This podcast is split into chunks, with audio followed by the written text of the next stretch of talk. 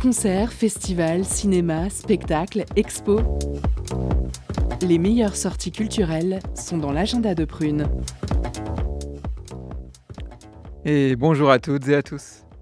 Suite à l'annulation du festival Universiné entre Elviv et l'Oural, dédié au cinéma russe et ukrainien, le 14A organise deux soirées débats autour de deux films, ce soir et demain soir à 20h.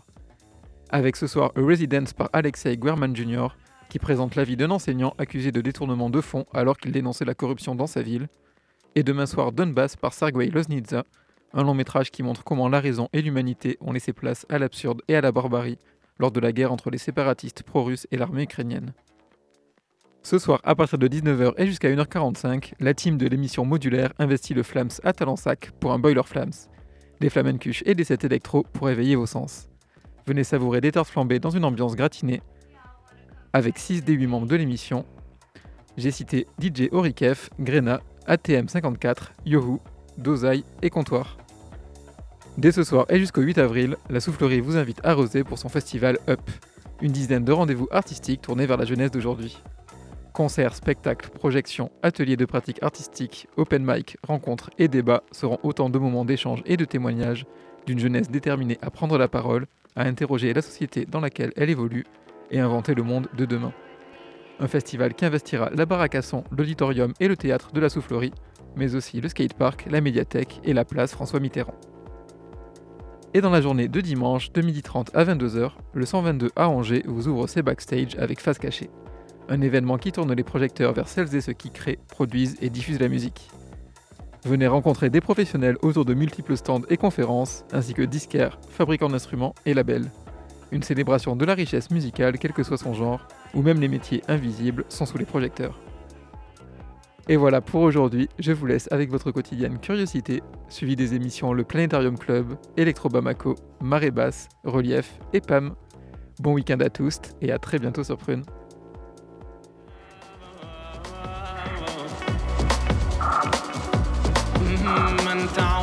الصقيع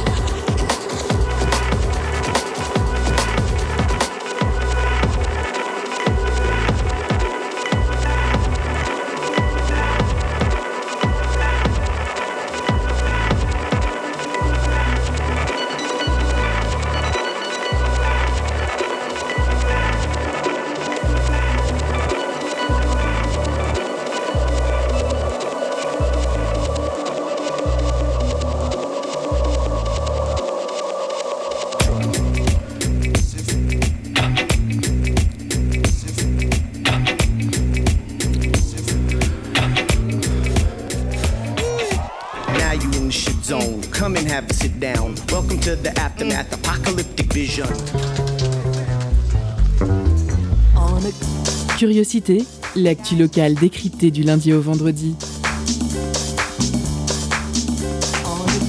Pendant une heure, la rédaction de Prune écoute et questionne les acteurs du territoire. Curiosité, c'est sur Prune 92 FM de 18h à 19h. Et ça commence maintenant.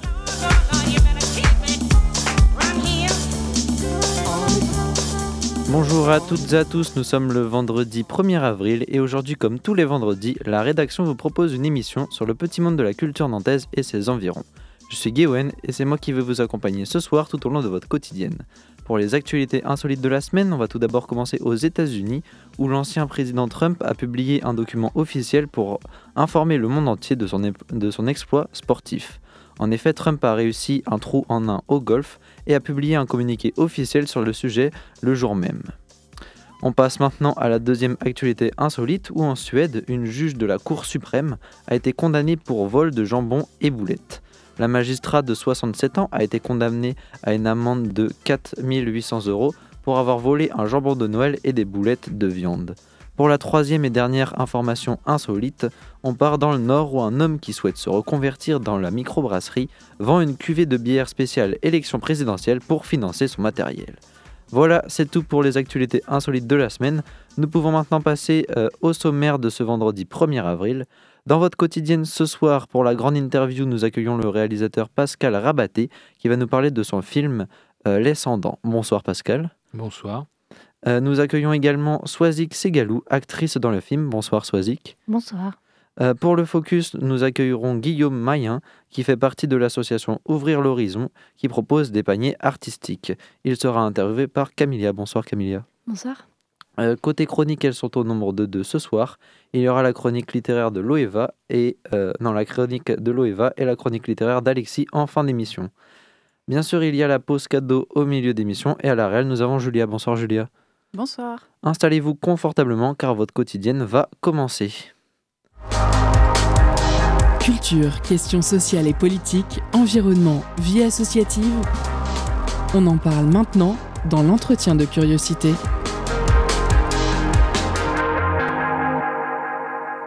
Bonsoir.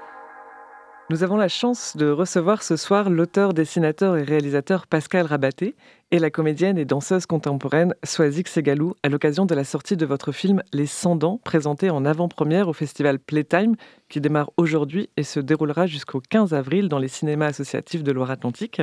Bonsoir. Bonsoir. Bonsoir.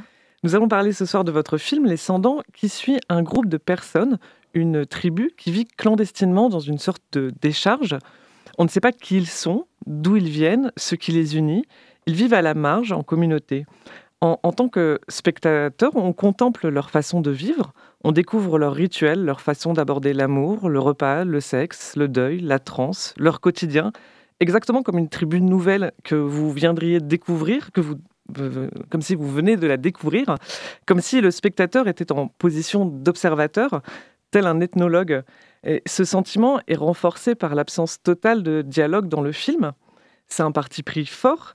Est-ce que ce parti pris de ne pas avoir de dialogue est né euh, avec l'idée même du film? Ou est-ce que c'est quelque chose qui est devenu une évidence au cours de l'écriture? Non, c'était euh, presque la base euh, du récit. C'est-à-dire que je voulais parler des gens qu'on met un peu sous le tapis, c'est-à-dire les, migrants notamment, enfin tout, tout le quart monde. Donc ça vient à la fois du, sud, du nord, de l'est, de l'ouest, et euh, c'est une sorte de tour de Babel. Quand les gens arrivent de différents pays, il n'y a pas d'espéranto. Donc il y a une langue à recréer, et il y a une langue qui existe, c'est celle du corps, c'est celle du visage. Donc ça, c'était un peu le, nerf ou le nœud du, projet. Euh, et puis après, bah, ça s'est développé. J'ai un peu radicalisé le truc euh, en, troublant un peu les voies du monde civilisé. Et donc, euh, pour que le spectateur soit exactement dans la même position que cette tribu. Mais voilà, c'est des gens qui retombent presque en enfance et qui essaient de reconstituer une société sur euh, les déchets de la nôtre. Merci. Et euh, le film est, très poétique dans le sens premier de la poésie, c'est-à-dire de l'attention et de l'émerveillement au monde. C'est ce que font les, personnages du film à travers le regard renouvelé qu'il pose sur des objets en les détournant de leur usage et aussi dans la relation entre les, personnages qui est pleine de tendresse. Est-ce que selon vous, cette attention et cet émerveillement au monde est plus facile à atteindre euh, dans le silence? Il est peut-être euh, plus vrai. C'était plus, euh, c'était vraiment oublier le mot qui, veut parfois rien dire et essayer de se reconstruire justement en réinventant tous les codes, en changeant à la fois l'utilité des objets, mais c'est encore une fois des déchets. Et il y a, y, a, y a, cet émerveillement qui fait que s'il n'y est pas là, euh, s'il n'y a pas d'émerveillement dans ce, dans ce, dans cette dépotoir, euh, il n'y a plus qu'à se flinguer, quoi. Et est-ce que retirer euh, les dialogues permet de s'arracher du rationnel pour rentrer plus profondément dans les sensations, les ressentis et le sensible? Il y, avait, il y a ça, et puis il y avait aussi l'envie de, de faire parler les espaces, que, c'est, que, que le lieu, les objets, euh, soient aussi des personnages euh, dans, ce récit. Mais c'est vrai que ça fait, euh, c'est le sensible. Après, là, il y a toujours enfin comment dire, quand on se retrouve avec une comédie comme ça, le travail avec les acteurs, c'est d'essayer plus de canaliser un peu le manque de parole en leur disant de ne pas surjouer parce que justement l'émotion va être beaucoup plus visible, on va être plus sensible justement au, moindre euh, battement de cils, au moindre mouvement. Mais c'était euh, c'était c'était cette envie de, faire un, un objet euh, poétique de gauche, si je simplifie un peu la, la pensée. Et justement, dans, dans les films ordinaires, les, les, dialogues sont écrits en amont. Là, étant donné qu'il n'y en a pas, il y a des personnages en mouvement. Est-ce que chacun de leurs mouvements a aussi été écrit en, amont comme une chorégraphie ou euh, est-ce qu'il y a une part d'improvisation de la part des acteurs et des actrices et, au moment du tournage et, quelle est cette part justement d'improvisation? Alors, il y a tout, tout, tout ce qui était euh, descriptif et action était, était en effet écrit. Après, euh, le cinéma pour moi c'est quelque chose qui doit être vivant et donc, euh, même quand il y a des dialogues, un acteur doit prendre les mots et se les approprier. Donc, je ne suis pas euh, un marionnettiste. Et donc, ce projet-là, c'était euh, chacun a cherché sa façon de s'exprimer avec le corps ou avec les sons, parce que c'est pas un film non sonore. Il y, a, toute une bande son qui a été euh, travaillée pour justement restituer les espaces, mais restituer aussi les respirations et les, sons qui sortent. Donc ça, ça avait, été écrit, ça avait été espéré. Et après, j'ai lâché, euh, lâché les acteurs comme on lâche euh, les poules dans un poulailler. Quoi. C'est, j'attendais qu'il y ait une surprise que, qui m'emmène ailleurs que ce que j'avais écrit. Et justement, alors, Swazik, vous qui, êtes actrice dans ce film, comment, euh, dans votre rôle, vous avez emmené euh, Pascal Rabaté ailleurs que dans ce qu'il avait écrit? Euh, Je ne sais pas si je l'ai amené ailleurs, mais en tout cas, le fait que d'avoir d'autres acteurs aussi, parce qu'à la lecture, on est tout seul, et tout d'un coup, de, se retrouver euh, tous ensemble. On, était quand même 12 euh, à être quasiment euh, tout le temps tous ensemble sur le plateau, et ce qui est assez rare sur les tournages, on est rarement plus de trois dans, dans, une, même scène.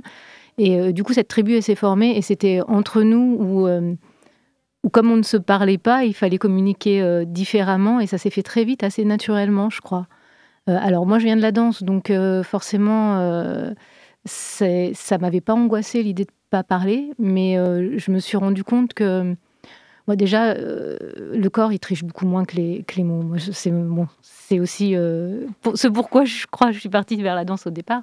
Mais voilà, il y avait un, un côté où, où le où on prenait ce que l'autre nous disait, mais nous donnait avec son corps et ça nous amenait ailleurs, quoi, en fait.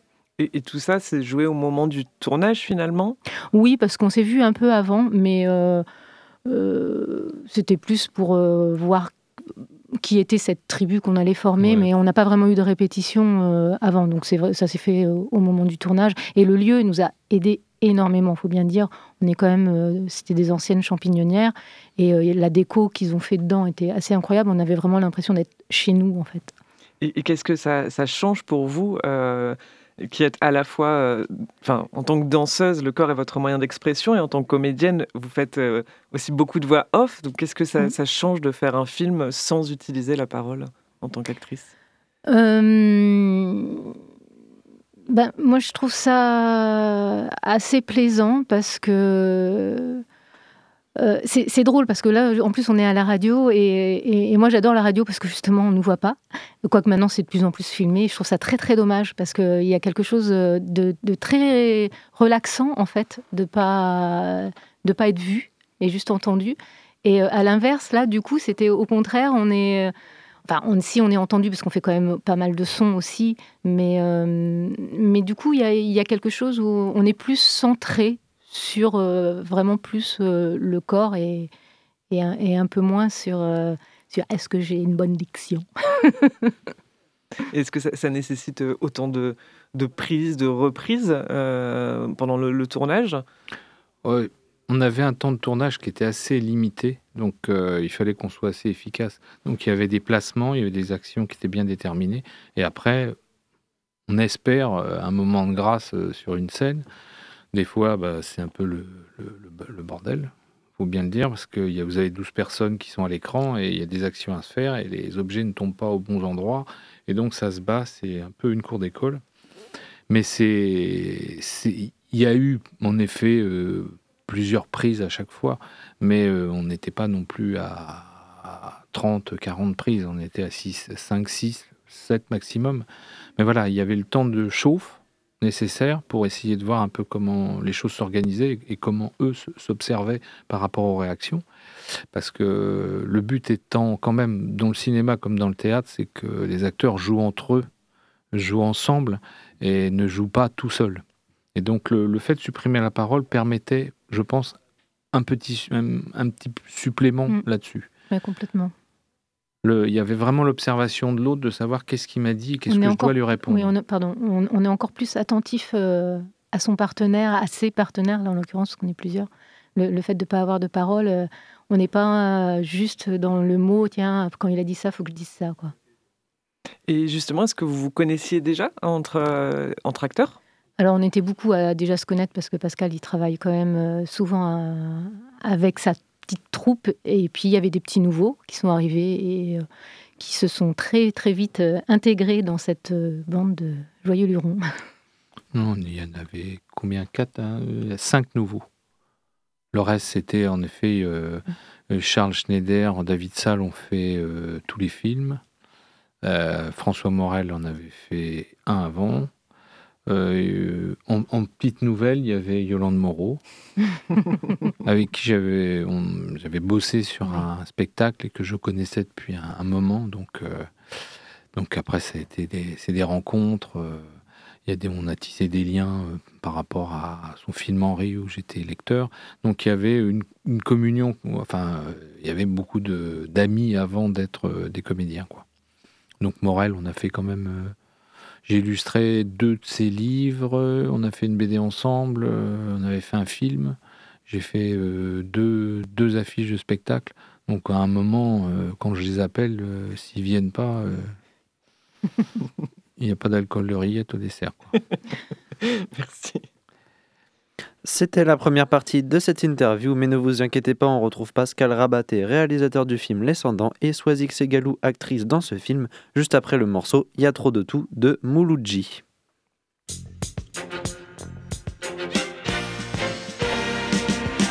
Y a trop de tout, y a trop de blé, y a trop de pinards, trop d'assoiffés, y a trop de café, trop à manger, y a trop de lait. Y a trop d'amour, y a trop de discours, y a trop de pigeons, y a trop de biberons, y a trop de nourrices, y a trop de canons, y a trop de cons. Quelle drôle d'époque, depuis que les maisons sont fermées. On ne voit plus que paire de fesses sur tous les murs, des grandes surfaces et les enfants vont acheter leurs illustrés entre sœur Vaseline et le petit télé graphiste. Y a trop de tout, y a trop de rien. Y a trop de parents, y a trop d'enfants. Y a trop de voitures, y a trop de culture. Y a trop de structures. Y a trop de béton, y a trop de pognon. Y a trop de banques, y a trop de branques. Y a trop de bonheur, y a trop de malheur. Trop d'arnaqueurs.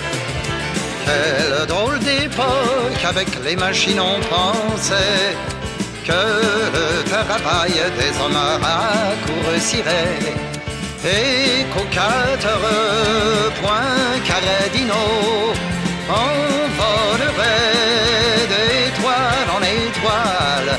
Mais après le boulot, on se presse toujours dans le métro. Y a trop de tout, y a trop de rien. Y a trop de sardines, y a trop de vin. Y a trop de blé, trop à manger. Y a trop de paumés. Y a trop de vieillards, y a trop de jeunesse. Y a trop de cimetières, y a trop de pince-fesses. Y a trop de vaincus, y a trop de vainqueurs. Trop d'emmerdeurs. Quelle drôle d'époque, en pleine superproduction. On pouvait penser que l'âge d'or allait arriver.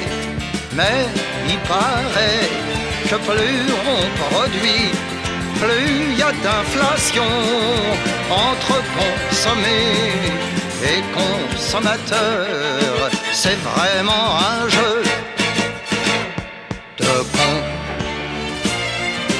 Y a trop de tout, y a trop de blé, y a trop de pinards, trop d'assoiffés, y a trop de café, trop à manger, y a trop de lait. Y a trop d'amour, y a trop de discours, y a trop de pigeons, y a trop de vivrants, enfin y a trop de nourrices, oh, ça les nourrices, alors là, y a trop de canons, et puis alors surtout y a trop de cons, mais oui y a trop de cons, je dis madame, tenez l'autre jour j'en parlais à la concierge, qui justement, c'est pas ça, parce qu'elle était,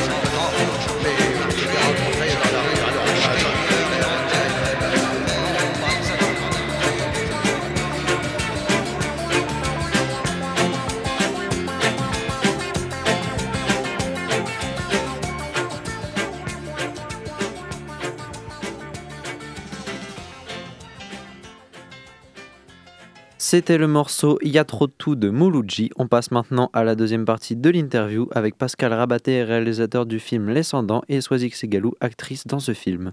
La chance Culture, questions sociales et politiques, environnement, vie associative. On en parle maintenant dans l'entretien de curiosité.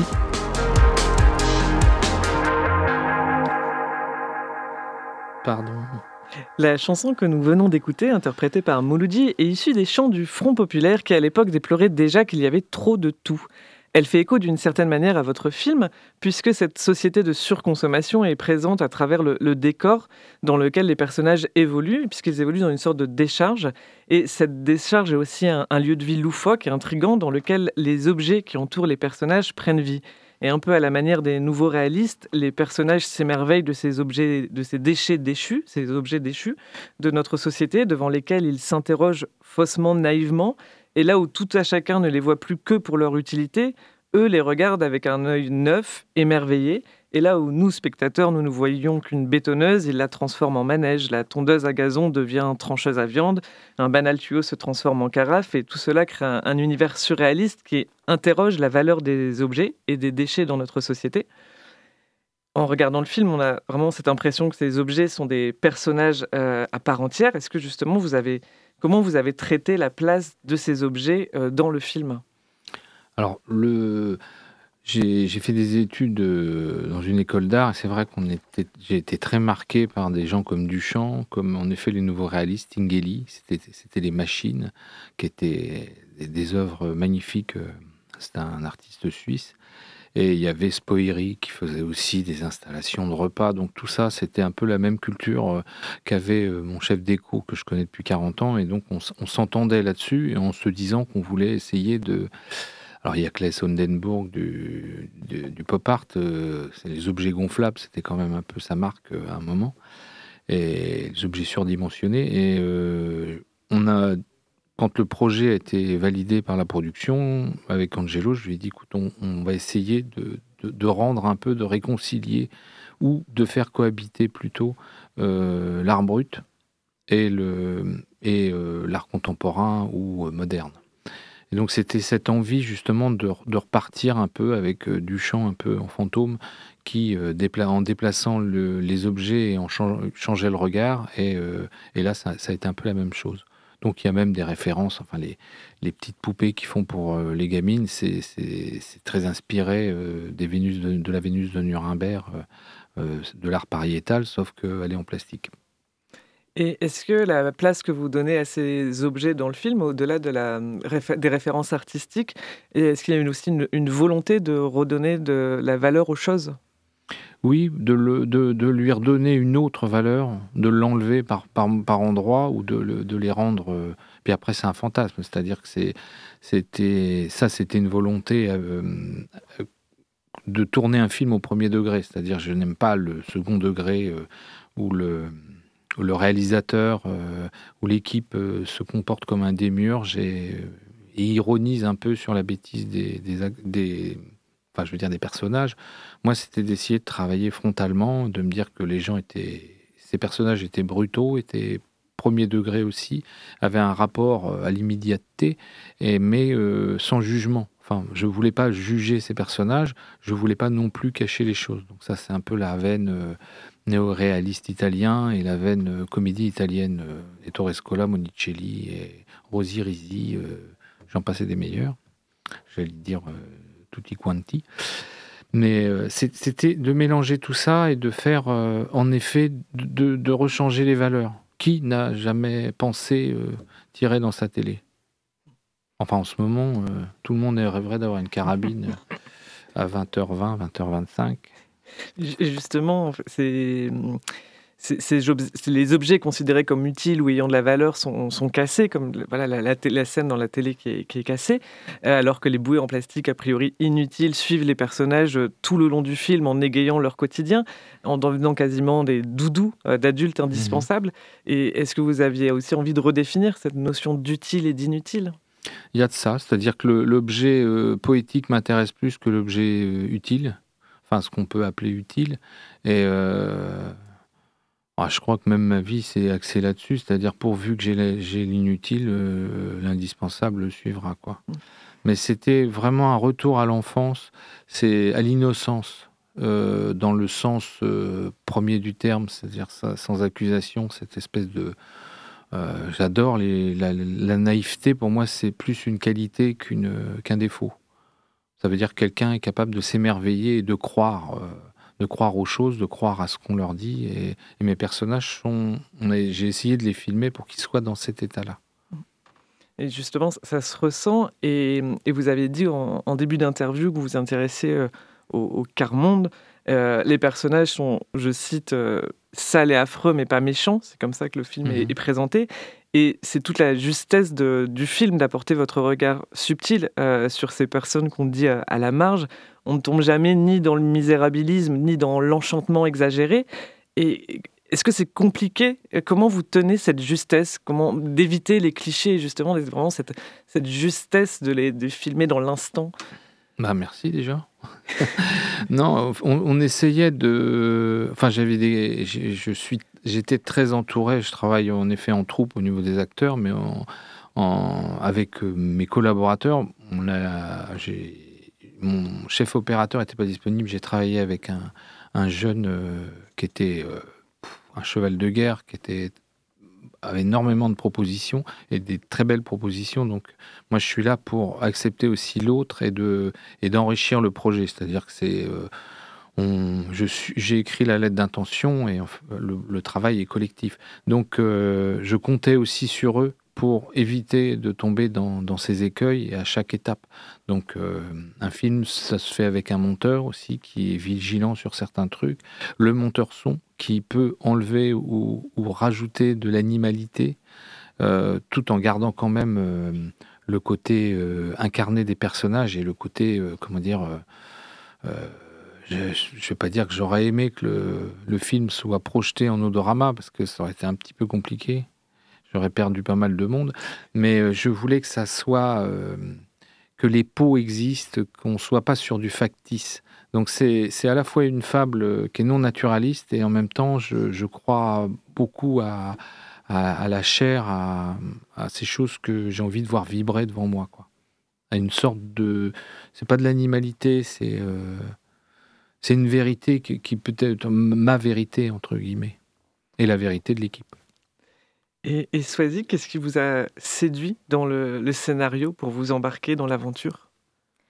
Alors, euh, déjà, je crois le côté atypique de la proposition, Hum, le fait que ce soit sans dialogue, que ça se passe dans une décharge, ça déjà, je trouvais que c'était... Euh, enfin voilà, c'est des, choses qui m'interpellent.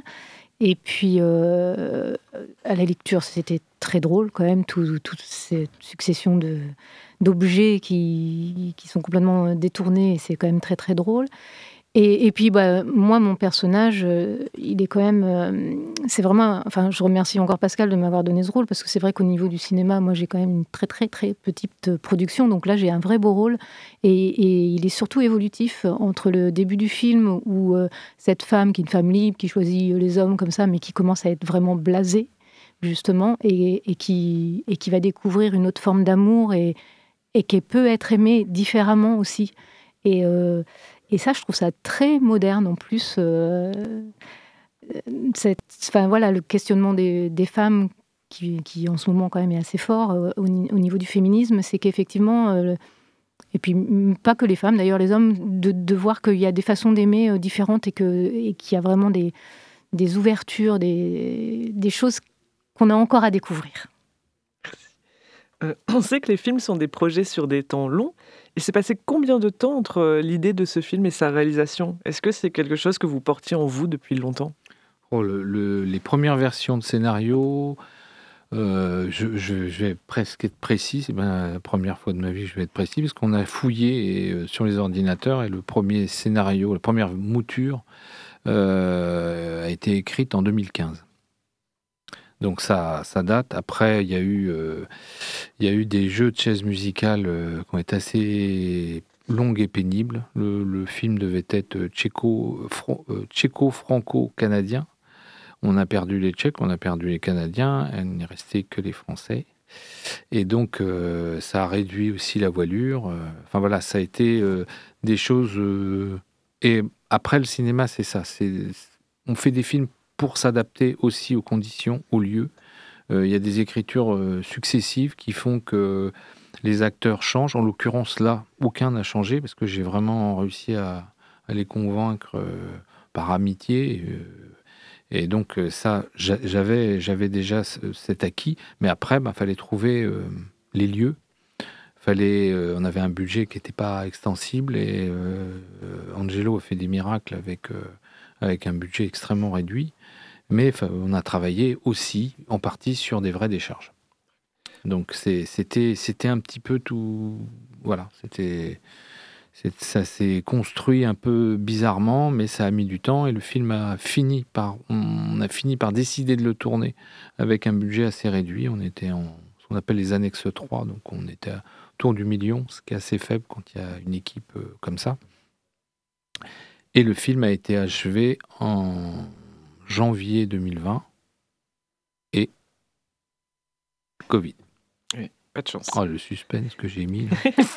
Mais heureusement, il, est, il sort en salle le 20 avril 2022.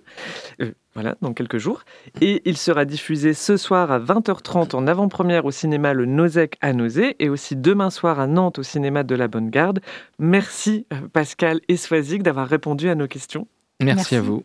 C'était Nina qui a, interviewé Pascal Rabaté, réalisateur du film L'Ascendant, et Swazik Segalou, actrice dans ce film. Merci à eux d'avoir répondu à l'appel et d'avoir participé à cette interview. On passe désormais au morceau Undercurrent de Leslie et Waywell.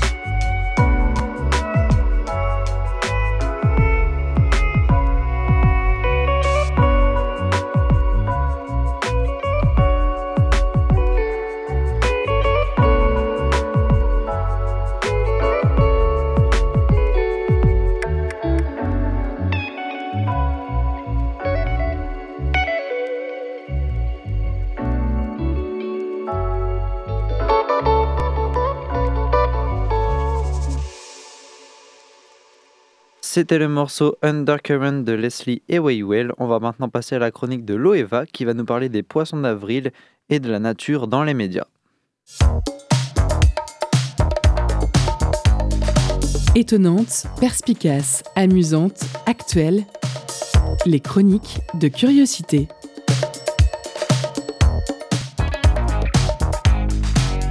Bonsoir, chère auditrice auditeur.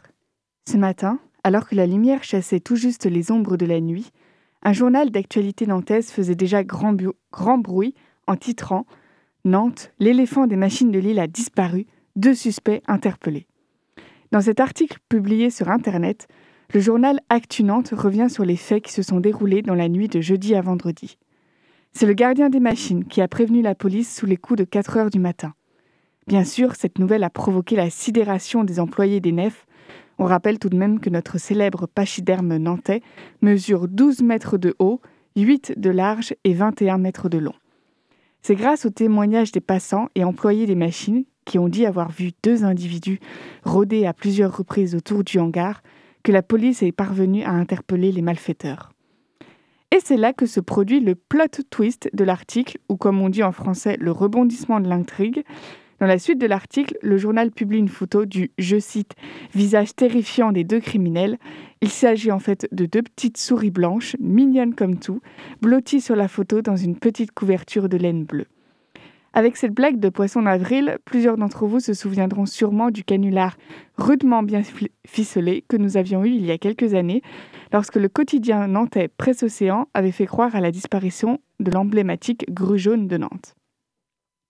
D'ailleurs, il n'y a pas que les médias nantais qui profitent du 1er avril pour tromper leurs lecteurs en consacrant des articles entiers à des canulars dont certains sont parfois réellement tirés par les cheveux. S'il y avait un concours du sujet d'actualité le plus faux et crédible en même temps, publié dans les médias, je pense que c'est la BBC qui aurait remporté la palme en 2008. Le 1er avril de cette année-là, la chaîne d'information britannique avait en effet publié une vidéo dans laquelle elle avait fait croire à la découverte d'une nouvelle espèce animale des manchots volants. Vidéo qu'elle avait d'ailleurs intitulée Les manchots volants ou les miracles de l'évolution.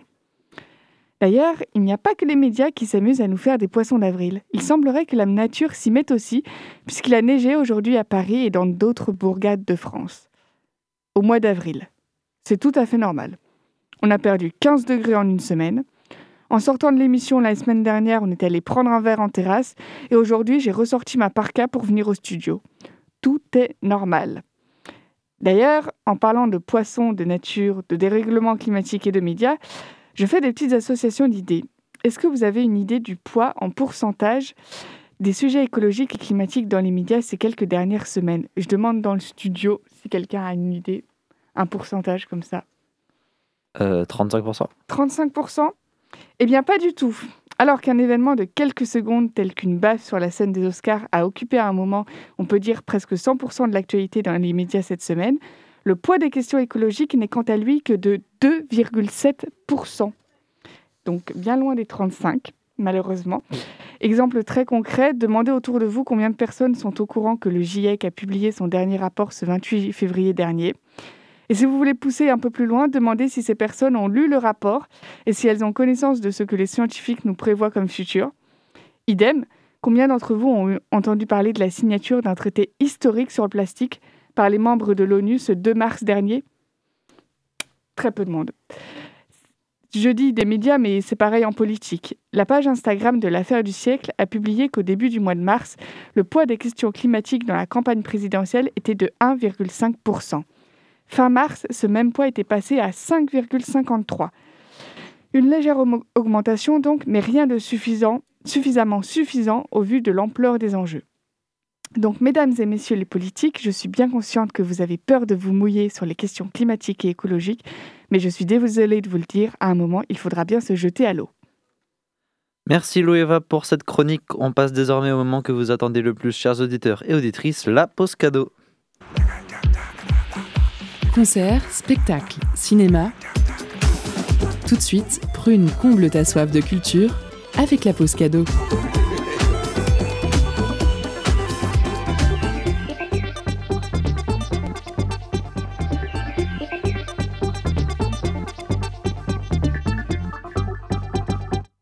Ce soir, Prune vous fait gagner un CD de l'album Apache par Samir Ahmad. Un album dans lequel le rappeur montpelliérain évoque plus qu'il ne raconte, jouant en permanence d'analogies, d'assonances et d'associations d'idées. Grand adepte de la pop culture, Samir Ahmad empile les allusions aux grandes figures du hip-hop et à l'univers culturel afro-américain. Sans oublier les instruments mêlant samples à l'ancienne et rythmique trap, qui prennent une grande place dans les morceaux à l'occasion de longues intros ou conclusions instrumentales. Alors envoyez Plume pour emporter votre cadeau. Plume en message direct sur l'Instagram de Prune. Je vous laisse en musique avec Sitting Bull tiré de l'album.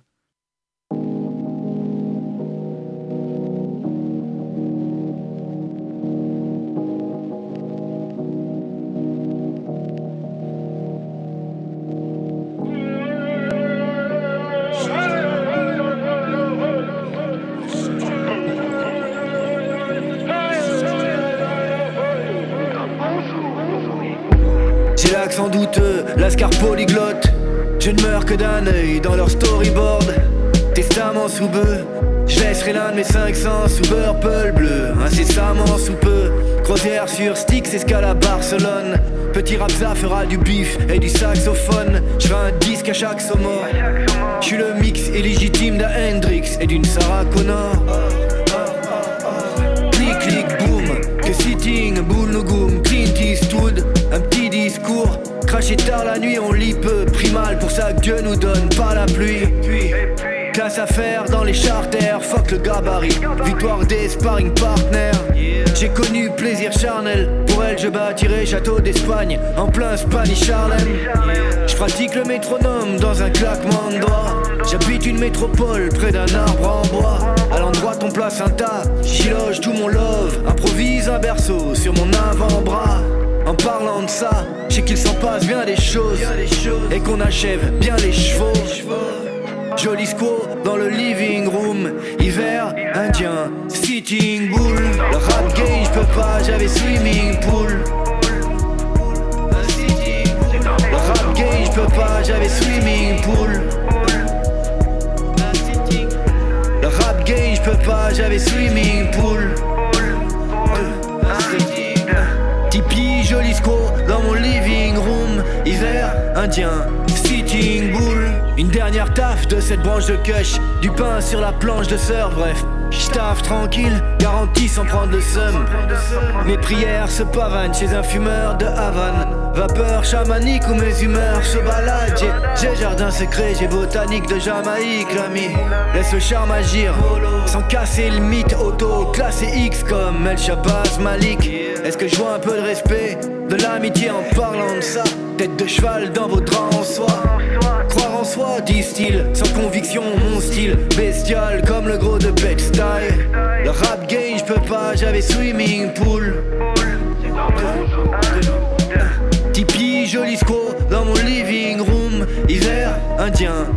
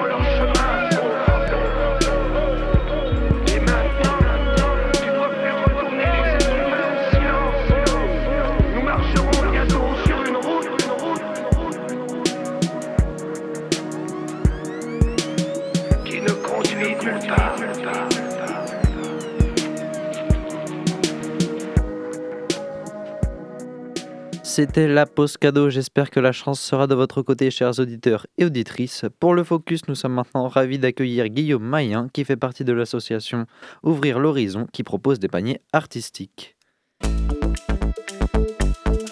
Focus sur une initiative, un événement, un engagement. C'est le zoom de la rédaction.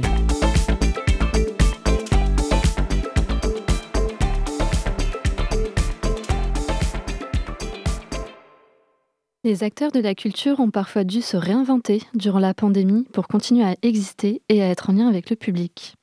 Ce soir, nous parlerons des paniers artistiques, un dispositif créé à Nantes en 2020 qui réunit des artistes et qui propose de découvrir leur création originale, mais attention, tout en suspense, puisque le spectacle et l'identité des artistes n'est révélé qu'au moment même de la représentation. Pour nous en parler plus en détail, nous recevons Guillaume Maille de l'association Ouvrir l'horizon qui porte cette initiative. Bonsoir. Bonsoir. Alors, c'est la troisième année d'existence pour les paniers artistiques qui ont été créés en pleine pandémie pour faire face à cette période qui a été très difficile pour le secteur de la culture. Pouvez-vous pouvez nous expliquer comment fonctionnent ces paniers artistiques et pourquoi finalement ils semblent destinés à se poursuivre aujourd'hui, pourtant dans un contexte de levée des restrictions sanitaires? Oui, alors les, paniers artistiques, ils ont été créés euh, à la sortie du premier confinement en 2020. Et euh, l'idée euh, qui reste toujours d'actualité, c'est de, de venir en aide sur différents points. Et le premier, c'était en direction des, artistes d'être solidaires socialement avec des artistes et des techniciens qui pouvaient plus jouer à ce moment-là, travailler en réalité. Et euh, donc, du coup, on a euh, produit des paniers artistiques, euh, des duos, des trios artistiques, et où on, on, aidait, on rémunérait des gens pour faire une création avec cinq, cinq, cinq répétitions, et on diffusait leur spectacle à cinq reprises. Euh, et puis, euh, il y a eu aussi euh, l'idée qu'il fallait qu'on retrouve le public. et donc, ces paniers artistiques ont été diffusés dans tous les, la Loire-Atlantique, mais dans tous les pays de la Loire, puisque finalement, c'est devenu un, dispositif dans toute la région. Et donc là, on est allé défricher dans les lieux euh, où euh, il n'y avait pas non plus forcément de spectacle en temps normal, dans, une ferme, dans une cour d'école, euh, avant un, film au cinéma, dans une, assemblée générale d'une association, dans tous les lieux où, en pied d'immeuble, tous les lieux où la culture, des fois, n'arrive pas toujours ou n'a pas les moyens de, de, de venir. Euh, et puis euh, ensuite, il y avait aussi l'idée euh, d'une création, d'une création que qu'on voulait originale en mêlant des disciplines. autant le cirque, la marionnette, le, le, violoncelle, les trapézistes, enfin toutes sortes de disciplines euh, pour, donc se faire rencontrer des artistes, des techniciens et euh, créer quelque chose d'original avec des gens qui n'avaient pas l'habitude de rencontrer. Et donc aujourd'hui, ce constat en 2020, en sortie de pandémie, il était, il était là, mais en fait, on se rend compte qu'il palliait à des déficits qui étaient déjà là avant, de tout ce que j'ai énuméré là, de, ces trois choses que j'ai énumérées. Et donc, on voit bien que la pertinence, elle est toujours là en sortie, entre guillemets, de crise, euh, puisqu'en réalité, rien n'est comme avant. On veut nous le faire croire, mais euh, en réalité, il y a beaucoup de choses qui se sont empirées après ces deux années de crise. Et quels sont les nouveaux défis alors qui vous attendent euh, maintenant? Les, les, défis, c'est dans le secteur, c'est notamment dans les lieux de diffusion, comment dire, traditionnels qui sont euh, les salles, les, programmations où il y avait déjà l'habitude de, programmer des spectacles. Il y a ce qu'on appelle un bouchon de diffusion. C'est-à-dire que pendant deux ans, il y a eu un empêchement de, diffuser des, spectacles, etc. Donc il y a eu des reports de ces spectacles. Et donc aujourd'hui, ben, voilà, euh, les nouvelles créations ne peuvent pas se substituer à ce qui, ce qui se passe dans ces lieux. Donc euh, il y a toujours euh, ce besoin-là euh, de, travailler pour euh, les salariés de ce secteur. Et, puis en plus, je pense que quand même, un des défis, c'est que ça, on le voit aussi au niveau de la fréquentation des, lieux culturels, ça a baissé un peu comme on peut le voir dans la restauration, dans la grande distribution. Il y a eu des habitudes qui ont changé.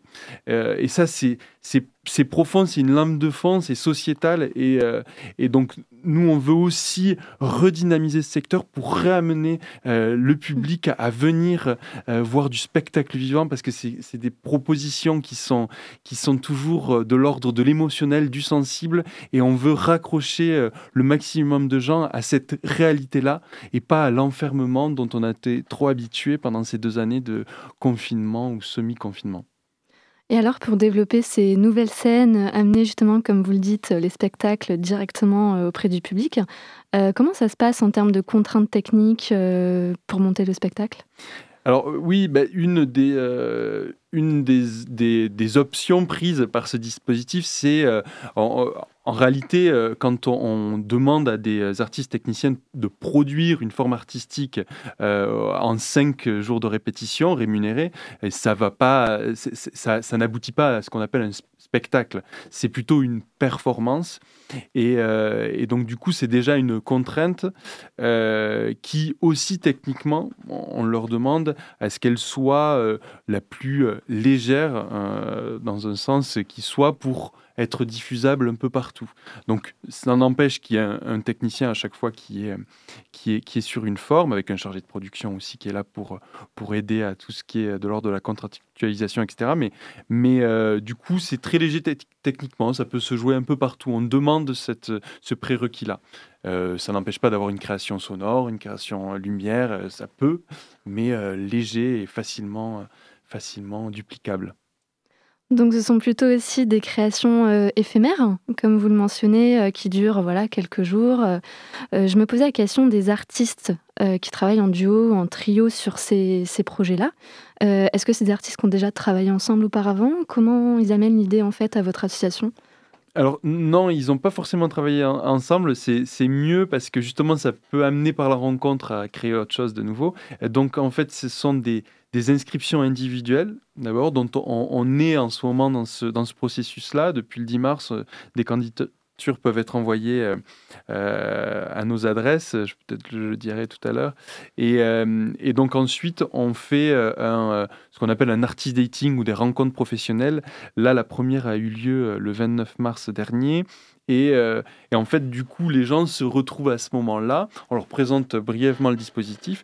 Et puis, euh, par un système d'affichage de leur inscription individuelle, euh, les uns les autres vont se rencontrer euh, euh, un peu de manière assez magique hein, par la rencontre de, gens en vrai quand ils sont dans un bar ou autre. Là, c'est exprès pour la rencontre artistique. Et ben, euh, qui d'un circassien a une envie théâtrale dans, son, dans, sa, dans, dans sa forme artistique qu'il a déjà un peu pensé tout seul, ben, il va se dire je vais chercher un- quelqu'un qui est un, artiste euh, interprète, voilà, comme ça. Euh, euh, ça. ça se fait assez de manière assez magique. Pour l'avoir vécu là mardi dernier, c'est toujours. Une plasticienne, parce qu'il y a aussi des artistes accompagnants qui, sont, qui peuvent être artistes auteurs, scénographes, vidéastes, etc. Donc aussi, eux, sont dans la rencontre. Donc c'est super. Une belle stimulation de créativité. Ouais. Alors, euh, les paniers artistiques, c'est une surprise pour le public, mais aussi pour les lieux accueillants et les financeurs qui ne sont pas toujours forcément au courant du contenu de la performance. Est-ce que ça ne pose pas parfois un risque vis-à-vis des lieux qui ont l'habitude de programmer justement des performances de représentation en fonction du public qui fréquente euh, leur euh, établissement? Alors, c'est une question très, très vraie, très juste et en même temps fondamentale. Euh, pour la dernière aspect sur les accueillants, nous, on fait toujours très attention à ce que le public corresponde à, ce que la forme euh, va, représenter. Mais euh, si c'est jeune public, si c'est tout public, etc., pour pas faire d'erreur à ce niveau-là, quoi. Mais ensuite, effectivement, nous, on ne vient pas juger de la qualité artistique des professionnels qui se sont inscrits et qui ont créé. On n'est vraiment pas sur ce regard-là. Euh, donc, du coup, on euh, amène vraiment la, la, le- le- le- la surprise, comme dans une AMAP, où euh, effectivement on découvre euh, les fruits et légumes euh, au fil de la production de ce maraîcher. D'accord. Et donc, du coup, je me demandais aussi très rapidement, si on n'a plus trop de temps, Ouais, ouais, ouais. des partenariats locaux à Nantes. Vous en avez développé récemment? Oui, il y, en a eu de nombreux. Avec Transfert, par exemple, on, va en commencer un. Avec euh, l'Accord, bien sûr, dans les maisons de quartier. Avec le GAF, localement aussi, euh, qui est le groupement des agriculteurs. Euh, donc voilà, il y a, tout cet aspect-là, oui, qui est, qui est ce réseau-là qui veut être développé.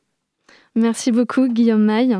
Donc, pour rappel, c'est le moment des inscriptions à l'association Ouvrir l'horizon pour les artistes et techniciens professionnels du secteur. Voilà, nous contacter à info avec un S 44 arobase ouvrirl'horizon.fr. Merci beaucoup. C'était Camilia qui a interviewé euh, Guillaume Maille, qui fait partie de l'association Ouvrir l'Horizon, qui propose des paniers artistiques. Merci à lui d'avoir répondu à l'appel et d'avoir participé à cette interview. On passe désormais au morceau Playing the Price par Folly Group. Paying the price. Shaming feels so nice. Paying the price. Shaming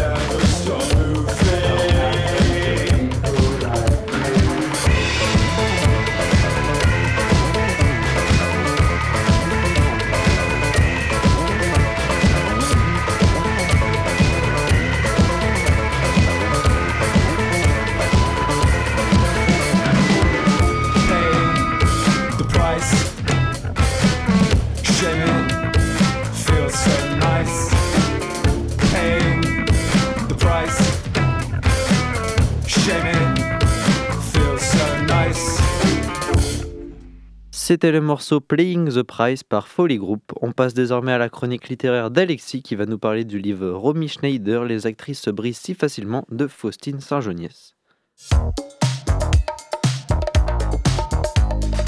Étonnante, perspicace, amusante, actuelle. Les chroniques de curiosité.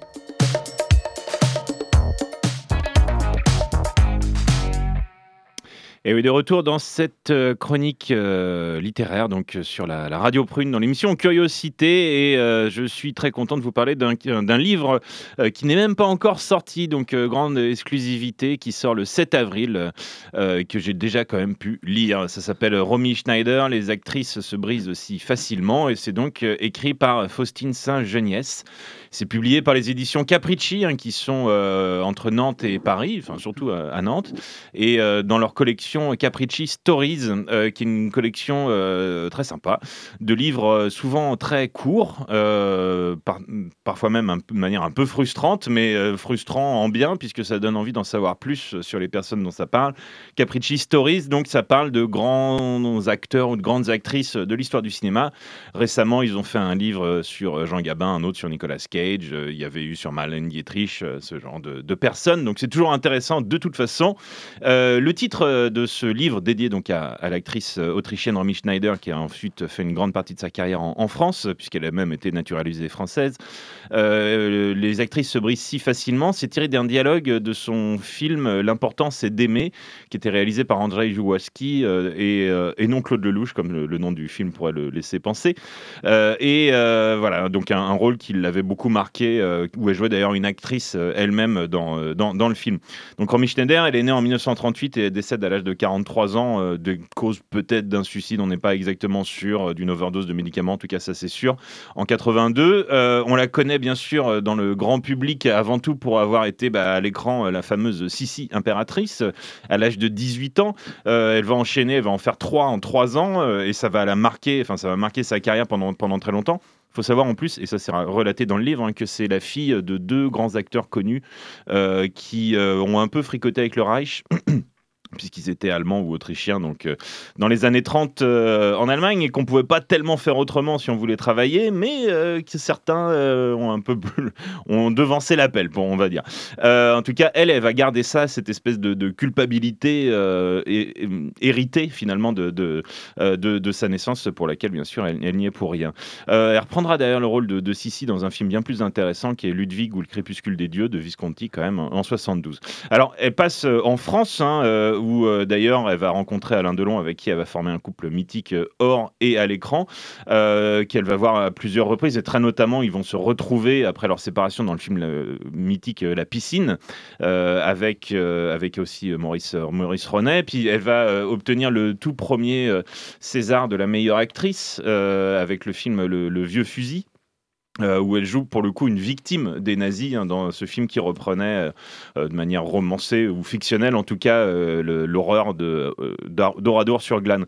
Et puis elle a commencé à faire une petite carrière internationale à Hollywood aussi, une carrière qui a été un peu avortée. Enfin, elle n'a jamais vraiment réussi à trouver des rôles très intéressants là-bas, sauf quand même une belle rencontre américaine avec Orson Welles dans le film Le Procès, donc l'adaptation de, Kafka. Alors c'est pas évident parce que c'était un, un livre inachevé et le film l'est quasiment lui aussi. Enfin bref. Et puis bien sûr en France sa rencontre avec euh, Claude Sautet pour qui elle va tourner quand même euh, dans cinq films. Et puis, on, euh, puis l'un de ses tout derniers rôles, ça sera dans le chef-d'œuvre de Claude Miller, Garde à vue, euh, euh, la- le face-à-face de Lino Ventura et, Michel Serrault. Et puis on l'avait revu par miracle en 2009 dans le fabuleux documentaire L'enfer d'Henri Georges Clouzot, donc de ce film maudit qui ne s'est pas terminé parce que Clouzot n'a pas réussi à, à le finir. Donc ce documentaire qui revenait sur les images qui ont été euh, voilà, euh, déterrées finalement de, des images tests euh, de, de rêves où Romy Schneider est euh, filmé comme ça sous un peu tous les angles euh, avec euh, plein de- d'effets de, lumière et, et c'était magnifique. Euh, et donc son destin euh, tragique, euh, tiraillé voilà, entre, entre plusieurs peuples, entre leurs héritages plus ou moins embarrassants, euh, et donne un livre justement euh, dont là vous voyez juste un aperçu, un livre qui est tout à fait euh, triste par moments, mais surtout passionnant et qui vous donne, si c'était pas déjà le cas, envie d'en savoir beaucoup plus sur elle et surtout de regarder ses films. Donc Romy Schneider, les actrices se brisent facilement par Faustine Saint-Geniès, c'est publié aux éditions Capricci, ça sort la semaine prochaine le 7 avril et je vous conseille de le lire. Merci Alexis pour cette chronique littéraire. C'est la fin de cette émission. Merci d'avoir été avec nous ce soir et merci surtout aux invités de cette émission. Cette émission sera retrouvée d'ailleurs sur le site internet de Prune. Restez sur Prune 92 FM avec l'émission Le Planétarium Club. Quant à nous, on se retrouve la semaine prochaine.